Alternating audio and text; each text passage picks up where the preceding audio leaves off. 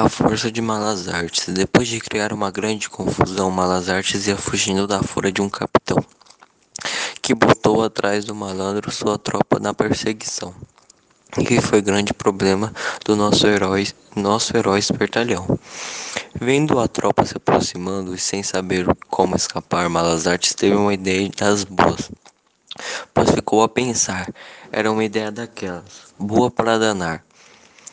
Para acabar a perseguição e a tropa toda enganar, com braços e olhos para cima, ele ficou desencampado, andando de um jeito engraçado, andando de lado a lado, como se guardasse o, pobre coitado, algo que visse do céu, do céu fosse enviado. A tropa deu um daquele amarelo deu, deu com aquele amarelo ao chegar ao desencampado. A camarada com os braços para cima andando de lado a lado. Que coisa mais maluca e ainda com ar preocupado. Parece coisa de doido, coisa de habitolado. O chefe da tropa, sem entender nada, na frente de todos se colocou. Vendo Malas Artes olhando para o céu, o homem logo perguntou: Que diacho que diacho é isso, amarelo? Será que você endoidou? Não adianta mais fugir, que a nossa perseguição acabou.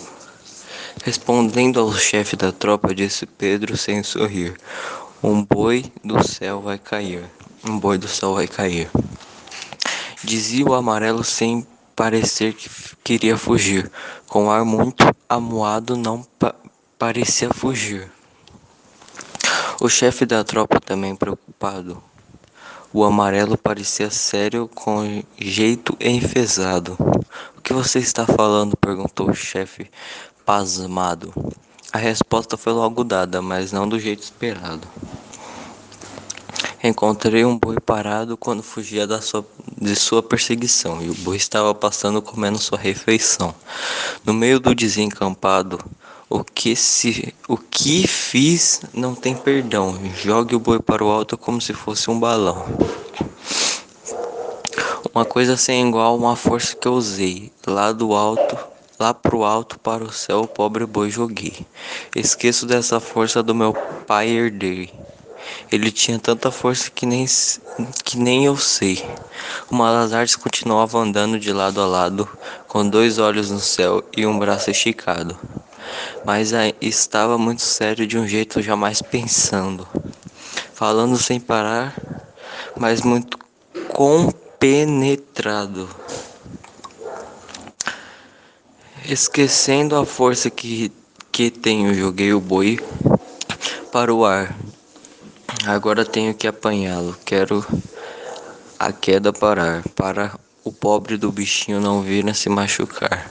Por causa da minha força, ele pode se estrepar. O chefe da tropa para o fundo profundo azul do céu olhou. Não viu o boi nem a sombra, e assim logo pensou: se ele tinha tamanha força para o céu, o boi jogou para derrotar a tropa toda e se e só um soco acabou. Eu devo sair de fininho para não sofrer tal humilhação. Será mesmo com certeza enfrentar a bronca de um capitão. Não quero levar uma surra desse amarelo fortão. É, é melhor fugir depressa do que apanhar como um cão. Com cautela, o chefe da tropa para trás foi andando. E toda a tropa foi como o chefe, bem devagar, recuando.